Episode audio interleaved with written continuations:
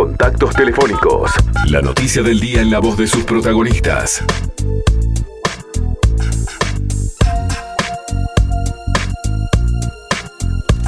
Y lo tenemos en línea al diputado nacionalista oriundo de Florida, Álvaro Rodríguez Hunter. Capaz que le gustaba a Amy Winehouse. Me parece que por, por tema de, edad, capaz que sí. ¿eh?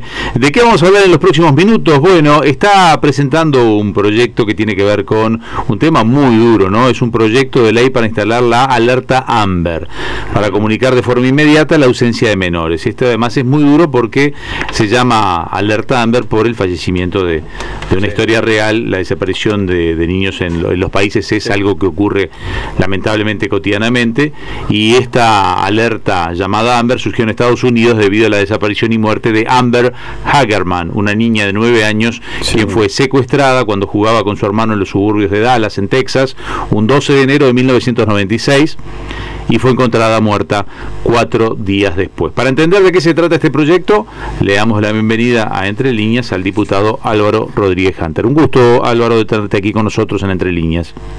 Buenos días, buenos días para toda tu audiencia. Un gusto mío estar compartiendo con ustedes y como bien tú comentabas, este es un proyecto para comunicar de forma inmediata y eficiente la ausencia de niñas, niños y adolescentes en las primeras enseguida las dos horas de, que se hizo la denuncia de ausencia, mediante un consentimiento de su familia, se emite una alerta a puntos de frontera, en los medios de televisión, de radio, todos los medios, vamos a decir, de difusión, que claramente terminan siendo muy importantes porque tenemos una particularidad en Uruguay que desde cualquier punto del país, en claro. las tres horas y media, estamos fuera del país. Te interrumpo un segundo, porque acá normalmente, este, imagínate que desaparece una niña o un niño, este, estamos hablando de menores de 18 años, porque hasta los 18 años son menores, y, vas a la comisaría y te dicen espere 24 horas, ¿no? Habitualmente se te, te decía, ah, no, mire, para tomarlo como desaparecido hay que esperar un plazo de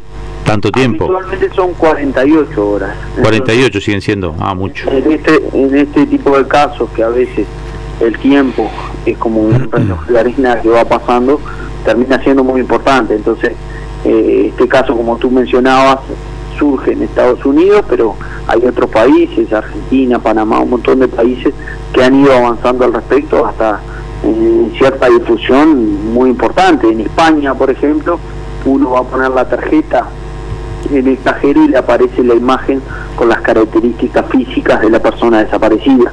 Y así hay un montón de, de medidas que se pueden estar aplicando, desde mismo en el proyecto habla, bueno, ni que hablar de una línea telefónica gratuita, un, una, un mail que va a estar 24 horas a disposición, pero también mecanismos de difusión a través de los comités de emergencia, de los gobiernos departamentales, de un montón de de aspectos que terminan siendo fundamentales más que nada las primeras horas y claramente que si si esa ese niño o adolescente fue fue localizado automáticamente se da de baja la alerta. Claro, tiene que funcionar bien eso de, lo, de los dos lados. O sea, acá es una familia que hace la denuncia y a las dos horas, digamos, ya se está lanzando esta alerta, ¿no? De, cerrar fronteras o de, no, no sé cerrar, avisar en la frontera que hay un niño y una niña desaparecida. Sí, la exposición mediática también, porque esto eh, obligaría, llega, podría llegar a obligar a los medios de comunicación a poner la foto, y, lo demás. Y cortar programación o estar en programación. Claro, pero también tiene que estar la responsabilidad de la familia que si aparece ese, ese niño, esa niña, avisen enseguida a las autoridades que, que apareció. No, y que además las denuncias. No buscando. Claro, que las denuncias sean este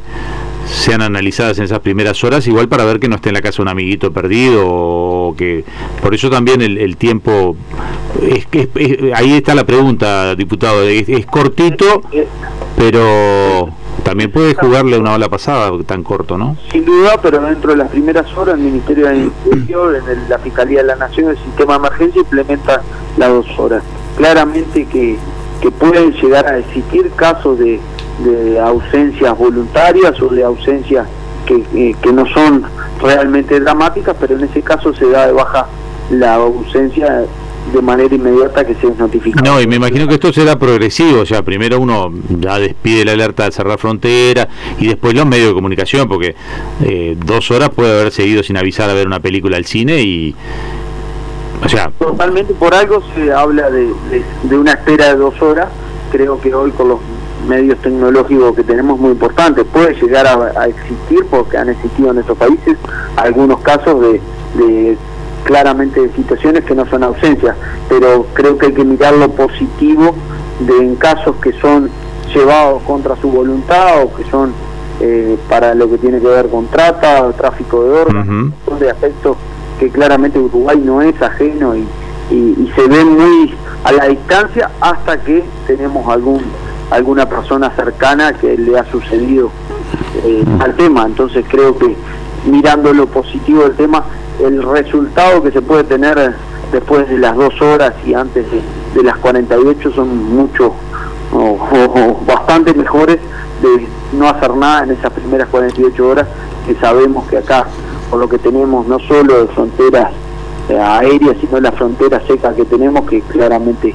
sabemos que tiene un montón de dificultades que que, llamar a estar atento creo que termina siendo muy importante. Habló, habló para redactar su proyecto de ley con, no sé, con el ministro del Interior, con las autoridades de, para, para, porque son ellos los que tienen que movilizar a la policía y capaz que le dicen, no, mira, esto es impracticable, en dos horas puede haber no sé cuántas denuncias y este y la mitad no son ciertas y la otra mitad sí, yo qué sé.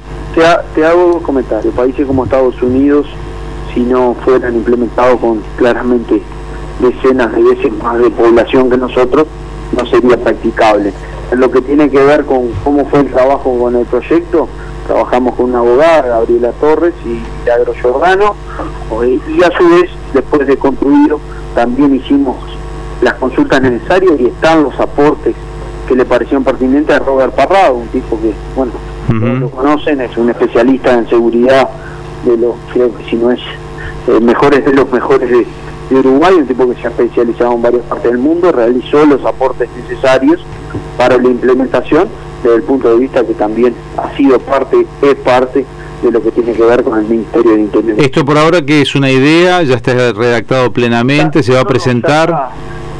ya, está, redactado y ya está presentado conjuntamente con la exposición de motivos del proyecto, que perfectamente se los puedo hacer llegar, con un montón de, vamos a decir, de artículos un poco más desarrollados de lo que veníamos conversando, pero en el mismo sentido del trabajo que, hay que hacer, cómo se reglamenta la alerta, cómo, cómo se da de baja. Eh, ¿Esto a qué comisión va? Esto entró por diputados, obviamente, porque tú lo presentaste como... diputado va a ir a la Comisión de Seguridad de, de Diputados. ¿Y allí cómo vienen con, con prioridades? ¿Esto es un tema que en la comisión se trata? ¿Cuándo? Y bueno, eso nosotros vamos a tratar de poner un poco la impronta nuestra, que un poco como personas jóvenes somos bastante ansiosos, así que vamos a estar insistiendo para que se trate, porque entendemos que es un tema de urgencia. que no te comenté, que creo que, es importante, Uruguay no tiene en el día, a la fecha, un sistema de envejecimiento facial, o sea, cuando una persona se ausentó y claramente pasaron cierto periodo de tiempo, las características faciales del cuerpo se van modificando y hoy Uruguay no tiene. Eso se dio mucho con el caso de Madeleine, que iban poniendo la foto de cómo era que estaría Madeleine al día de hoy, incluso ya han pasado no sé cuántos años, pero más de 10 seguro.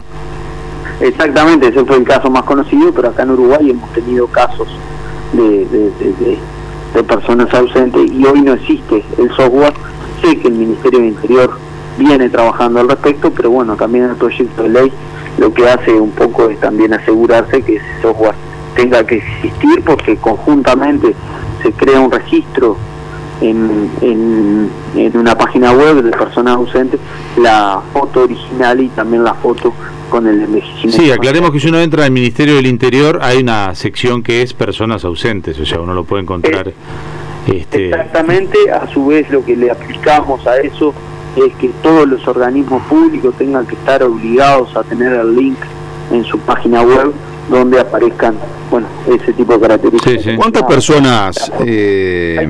300 personas ausentes alrededor ahí en Uruguay. 300. Claro, lo que pasa es que ahí, para aclararlo, ¿no? no es que haya 300 personas secuestradas, le quiero decir. Son 300 personas, a veces personas con, problemas mentales, a veces ancianos, se van a caminar, no vuelven, los denuncian. Eso entra dentro de personas ausentes. Pero usted tiene idea de, por ejemplo, cuántos eh, de esas 300, cuántos son eh, jovencitos. Su proyecto va hasta los 18 años, digo, ¿no? Se activaría la alerta esta hasta los 18 años.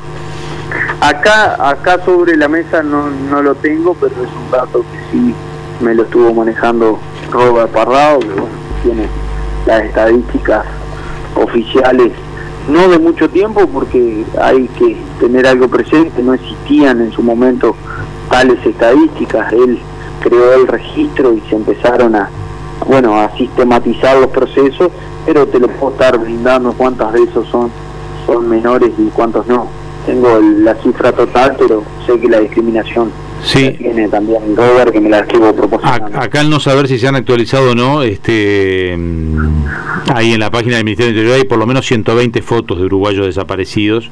En la parte esa que yo les decía del Ministerio del Interior acabo de entrar y están con fotos, pero claro, no sé, es la foto que acercó la familia y hay unos cuantos jovencitos, y uno va viendo y hay unos cuantos.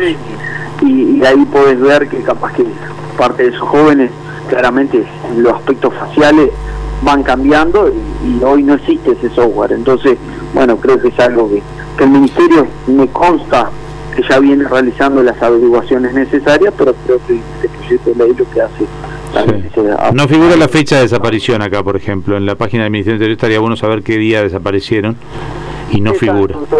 te puedo proporcionar el, proyecto de ley donde dice todos los aspectos que tiene que contener la, eh, vamos a decir, la alerta AMBER, porque bueno, son parámetros un poco internacionales de cuáles son los datos que, que se incorporan a la imagen y, a las características de la persona. ¿Sabe que lo que estamos conversando me manda un mensaje de texto un amigo, ¿no? Que quería saber si con usted si es verdad o, si ha escuchado al respecto.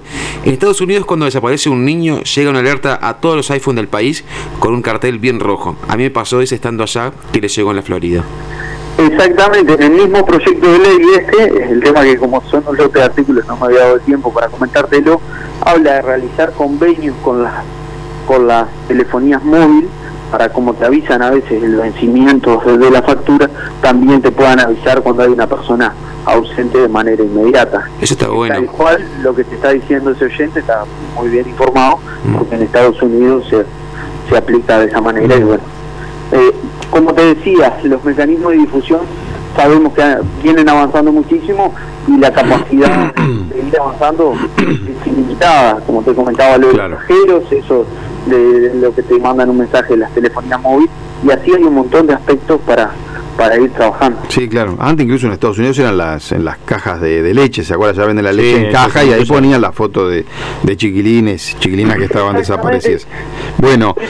Hay un proyecto de esas características en el Parlamento, eh, pero yo no quise entrar en lo que tiene que ver con la industria, porque eso también, a mi entender, si es bien, puede ser, lo, puedo compartir, tiene ciertas dificultades a la hora de la implementación, cuando se da de baja una alerta, cómo se retira, la velocidad de fabricación, un montón de aspectos que creo que, que bueno, que, que si bien la idea puede estar buena, no, digo, creo que primero lo primero, creo que primero hay que, hay que entrar a trabajar en, en esta alerta y bueno, más adelante ver si es de aplicación o no. Álvaro Rodríguez Hunter es eh, diputado del departamento de Florida. Muchísimas gracias por atendernos. Gracias a ustedes y como siempre la orden, un saludo a toda la audiencia. Que pase bien, hasta luego. Presentó Rotondaro Limitada. Reciclar es avanzar. 2-525-1496. O por el WhatsApp 098-595-111. Entre líneas. Por FM Hit.